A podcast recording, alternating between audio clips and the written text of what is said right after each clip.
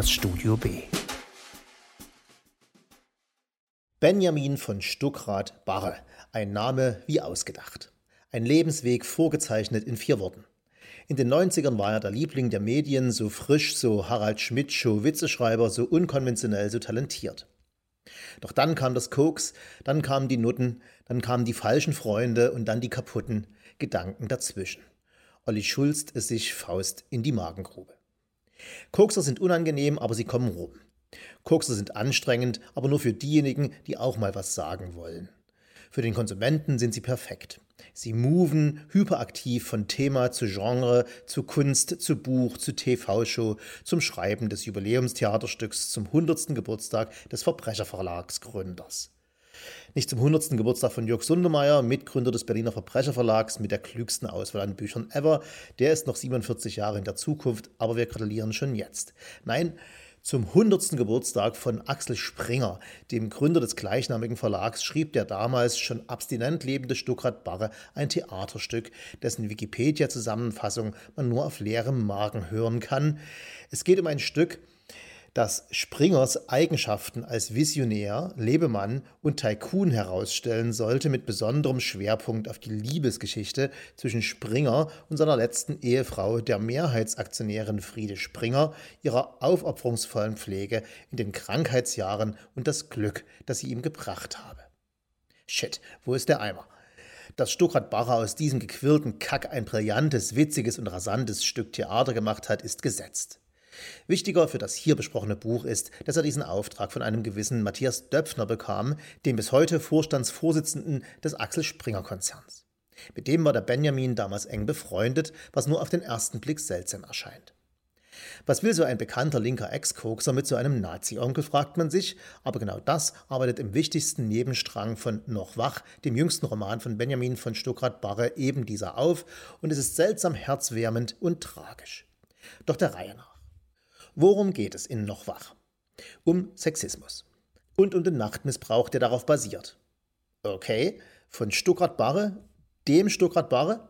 Mutig als Mann ist der erste Gedanke. Der zweite, wenn das einer stemmt, dann der Wunderkind Stuckrad Barre. Angesiedelt zwischen dem Hotel Chateau Marmont in Los Angeles und dem Springer Hochhaus in Berlin verarbeitet BSB, wie er todsicher genannt wird, und es ihm ein bisschen peinlich ist, aber auch nur ein bisschen, also zwischen dem historischen Skandalhotel der Reichen und Schönen in Hollywood und dem Turm von Mordor, aus dem täglich die Bildzeitung geistig brandschatzt und mordet, erzählt der Autor mit starker Anlehnung an die Realität über den Machtmissbrauch in der Bildredaktion, sodass der Roman mit einem derart strikten Embargo erschien, dass selbst Jan Böhmermann erst einen Tag vor der Veröffentlichung das Inhaltsverzeichnis twitterte. Denn als zwar nicht ganz dichter Monster-Promi, aber doch offenbar super sweeter Typ, der mit der Trifekte der deutschen Supersympathinnen Christian Ulmen, Christoph Schlingensief und Charlotte Roach zusammengearbeitet hat und gleichzeitig Best Buddy von Springer-Chef Matthias Döpfner war, erhielt Stuckrad Barre von verzweifelten Opfern des damaligen Chefredakteurs der Bildzeitung Julian Reichelt Belege für dessen unzählige sexuelle Übergriffe auf Mitarbeiterinnen. Was tun damit? Dem Freund und Chef des Chefredakteurs geben, für sich behalten, an die Öffentlichkeit gehen. Was passiert dann mit den Frauen? Was mit meiner Freundschaft mit Döpfner? Was passiert mit mir? fragte sich Stuckrad Barre.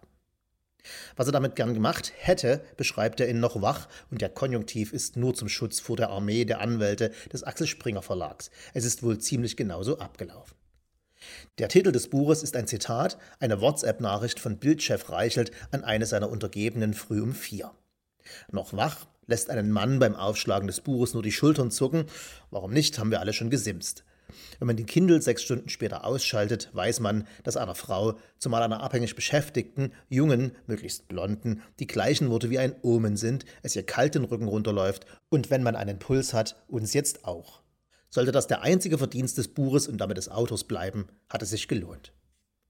Aber Stuckrad Barre hat sich mehr vorgenommen, wer immer da Schlüsselroman in seinen Wikipedia-Artikel geschrieben hat, es ist was dran. Ich, der ich Benjamin von Stuckrad Barre aus den Augen verloren hatte, habe ihn wieder im Fokus und lese einen nicht weniger brillanten und lustigen Schriftsteller als in den 90ern und einen Mann, der sich jetzt seinem Leben stellt und davon ironisch gebrochen berichtet. Eine Formulierung von opulenten Blödsinn. Okay, nochmal. Das Buch erzählt von Sophia, einer jungen, klugen, großstädtischen und versteht sich bildhübschen TV-Moderatorin in einem unbenannten deutschen Krawall-TV-Sender nach amerikanischem Fox News-Vorbild, der im Buch kaum verhohlen für die Bild-Zeitung steht. Das Ganze passiert aus der Sicht eines unbekannten Erzählers, also des alter Ego Stuckrad Barres, der sich im Winter normalerweise in Kalifornien im Promi-Hotel Chateau Marmont dem hässlichen Berliner Grau entzieht. Dort sitzt er mit Künstlern, Kiffern und Kinopromis am Pool und es ist unklar und man möchte auch nicht wirklich darüber nachdenken, ob Stuckrad Barre im Real Life im Chateau Marmont gelebt hat oder gar lebt. Geschrieben sind die Szenen aus dem Luxushotel mit einer aufreizenden Gelassenheit und Normalität. Man ist hin und her gerissen zwischen Neid und einfach nur sauer sein, dass sich jemand aus Niedersachsen sowas leisten kann. Aber diese interessante Lässigkeit im Bericht über ein so privilegiertes Leben zwischen der Gassi gehenden Drew Barrymore und am Pool buchlesenden Harry Weinstein Whistleblowerin Rose McGowan bringt uns, gewollt oder ungewollt, in einen Modus bereitet uns vor auf einen Blick in eine Welt, die genauso seltsam und fremd ist, dafür deutlich ekelhafter und näher. Die des Machtmissbrauchs im Axel Springer Hochhaus. Sie trainiert uns gewissermaßen mit unerwartetem, wenn man naiv ist, unglaublichem Shit umzugehen. Dieser Shit heißt Machtmissbrauch. Dieser Shit heißt sexuelle Belästigung. Von abhängig Beschäftigten bei der Bild im Speziellen und dem generellen Shit, den Frauen so erleben in der alltäglichen Ausführung. Überall. Der Stil der Erzählung ist seltsam. Auf fast bewundernswert naive Art und Weise kritisiert Stuckrad Barre zum Beispiel den deutschen Medienbetrieb, als hätte das noch nie jemand getan.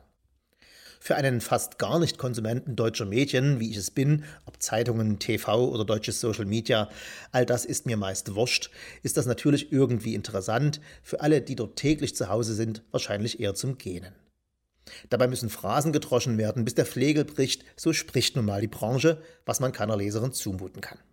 Stuckrad Barre verstärkt diese Klischees zunächst krude anmutend, indem er, wann immer der Autor oder eine Handelnde im Buch Plattitüden ablässt, er diese groß schreibt, damit wir auch wissen, dass es eine Plattitüde ist und dass er diese Wendung ja eigentlich nie verwenden würde. Dieser Bruch im Lesefluss ist mir zunächst unangenehm, aber wie an die Rechtschreibreform oder die vierte Variante des Binnen-I gewöhnt man sich auch hier schnell, es sei denn, man heißt Friedrich mit Vornamen oder Horst. Der Sinn der typografischen Verkehrszeichen wird klar, wenn im Buch immer mehr moderne Sprachformen kollidieren.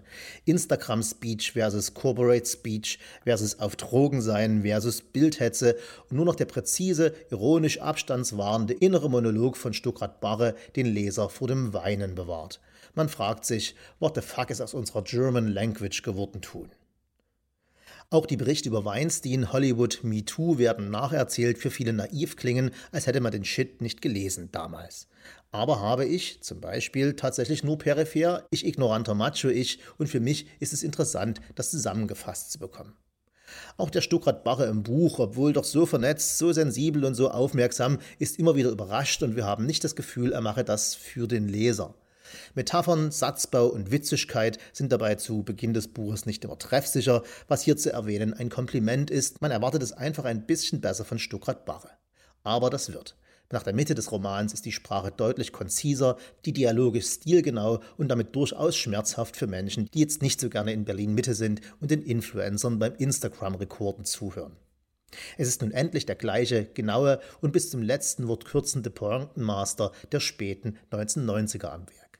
Das wird auch sehr nötig, denn wenn nach ein paar das Setting gebenden Kapiteln der Erzähler das milde Los Angeles mit dem selbstmordgrauen Berlin tauschen muss, weil seine mittlerweile gute Freundin Sophia, die sich wie so viele mit dem Chefredakteur des Senders eingelassen hat, nun fallen gelassen wurde und das nicht hinnimmt. Nicht das Fallen gelassen werden ist ihr Problem, ihre eigene Dummheit und Naivität und Scham ist ihr schmerzhaft bewusst. Sophia wird willkommen geheißen im viel Dutzend starken Club derjenigen, denen es genauso ergangen ist vor ihr und sie beschließt, dem ein Ende zu bereiten. Der Autor kommt also zum Thema, und wenn man spätestens jetzt nicht in Buchenstil gefangen wäre, würde so mancher, ach kann man nicht schon wieder MeToo-Leser, männlich, den Kindle weglegen. Kann er aber nicht mehr, es ist zu funny, es ist zu gut. In Teilen geschrieben wie vom letzten verbliebenen Specs-Redakteur, sprachlich brillant und faszinierend und immer irgendwo ein bisschen peinlich. Wie das Thema. Sophia berichtet dem Erzähler die ganze Story, wie man sich mit einem Chef einlässt, warum, was das beinhaltet, was man wie denkt, fühlt, macht und nicht macht. Der literarische Trick, einen Mann erzählen zu lassen, wie eine Frau ihm erzählt, was Frauen mit Männern so erleben, ist clever und verstärkt den Schock. Die literarische Tonlage wird einfach eine Oktave tiefer, der Duktus unaufgeregter, das Geschehen wird nicht aus der Opfer, sondern aus Zeugensicht erklärt und damit gleichzeitig erträglicher und unerträglicher. Denn es ist bekanntermaßen recht schwer für Männer, über Sexismus zu reden oder gar zu schreiben. Denn irgendwas macht man immer falsch. Als Mann verstehe man das nicht, man sei potenzieller Täter, man spreche nur darüber, weil man muss, und wenn man nicht darüber spricht, ist man ignorant. Betroffene wollen gefragt werden, aber nicht immer, nicht von jedem und wenn, dann vorsichtig und sensibel und man soll zuhören, aber auch was sagen. Vielleicht ist die super simple, ein bisschen unsichere und überstilisierte Art und Weise, wie Stuckrad Barre das macht, gar nicht die schlechteste Form. Wie ein Schutzschild aus Naivität. Als Beispiel. Irgendwann geht der Autor im Selbstgespräch viele der MeToo-Fälle durch. Was ist dran? Wie soll man sich positionieren aus persönlicher Sicht? Halt, wie man das so durchspielt. Weinstein, Cosby, Trump, Kevin Spacey, Woody Allen, Louis C.K. Diese Abwägungen haben wir alle schon gemacht, Stichwort Trennung von Künstler und Werk. Aber während wir das mit uns im Stillen tun oder besoffen zu laut an der Bar, schreibt Stuckrad Barre das auf. Es entsteht ein beeindruckendes Bild des modernen Menschen, der nicht immer, eigentlich nie weiß, wofür oder wogegen er sein muss, obwohl das scheinbar permanent verlangt wird. Die ungeschminkte, aber natürlich sorgfältig editierte Innenwelt des Homo Stuckrad tröstet mit seiner generischen Verwirrtheit. Man liest eine Schwester, einen Bruder. Denn es geht natürlich um Sexismus, primär. Dass der Autor Mann, weiß und mittlerweile alt ist, ist auch sichtbar, aber er löst sich aus dem Selbstgespräch und im Dialog mit der fiktiven Sophia wird aus den einsamen inneren Monologen des modernen Mannes ein integratives Projekt, bei dem Stuckrad Barre zu seiner besten schriftstellerischen Form aufläuft. Denn die Schwere des Themas bricht Stuckrad Barre mit brillanten Bonmots, Aphorismen, albernen Vergleichen, Sprüchen. Was er dabei wirklich hervorragend macht, ist, den Roman im Rahmen zu halten. Bei einem weniger talentierten Autor wäre das Ganze ratzfatz zu Betroffenheitslyrik geworden oder zu Klamauk oder einer crazy Stromberg-Parodie mit Tiefgang. Stuttgart Bacher aber schafft es, einen Roman über Unglaubliches glaubwürdig und gleichzeitig extrem lesbar zu schreiben. Natürlich wird man das Buch gelegentlich als Versuch der Selbstläuterung verstehen, denn Stuckrad Barre hat, Max Gold ignorierend, zehn Jahre für den Springer Verlag gearbeitet und es wird genug Leute geben, die ihm das auf den Kopf hauen. All die, die noch nie etwas falsch gemacht haben im Leben und schon immer alles richtig. Ich kann mich einer gewissen Sympathie nicht entziehen und gerade dabei gerne mit dem Autor in doppelte, dreifache Stolperfallen, ja, Sprengfallen. Erstens, kann ein Mann über Sexismus schreiben? Zweitens, wenn es einem Mann so erscheint, als dass ein anderer über das Thema ganz gut schreiben könne, kann der das dann überhaupt einschätzen?